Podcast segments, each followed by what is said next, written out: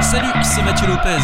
Bienvenue pour votre journal du sport de ce lundi 25 avril 2022.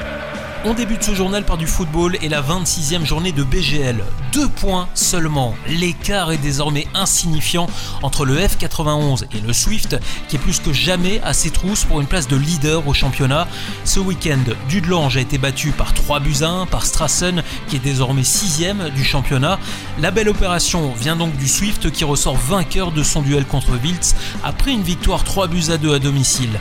Espérange comptabilise 53 points, c'est un point de plus que le Folaèche, troisième au tableau et qui a battu la jeunesse 1 0. Joli coup également de la part de Differdange qui occupe la quatrième place de BGL après sa victoire 4 à 0 contre le Racing Union qui redescend à la septième place.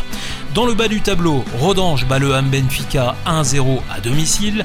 Égalité de partout entre le Victoria et Ostert. Etseya n'est pas parvenu à défendre ses couleurs à la maison contre Pétange qui l'emporte 1-0 au coup de siffle final. Enfin, coup de chapeau à Mondorf qui a battu le Progrès Niederkorn par 2 buts à 1. À 4 journées de la fin du championnat et avec 7 points de retard sur le barragiste Saint-Etienne, le FC Metz continue à sombrer en Ligue 1. Dimanche, les Mosellans ont grillé leur dernier joker à Saint-Symphorien face à Brest en perdant par 1 but à 0 face aux Bretons.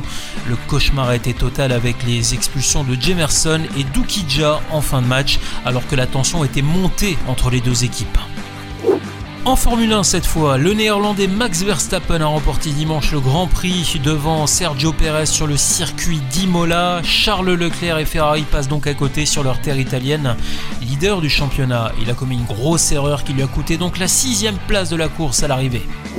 Pour sa première victoire de la saison en MotoGP, Fabio Quartararo, champion du monde en titre, s'est imposé dimanche sur le circuit de Portimao, au Portugal.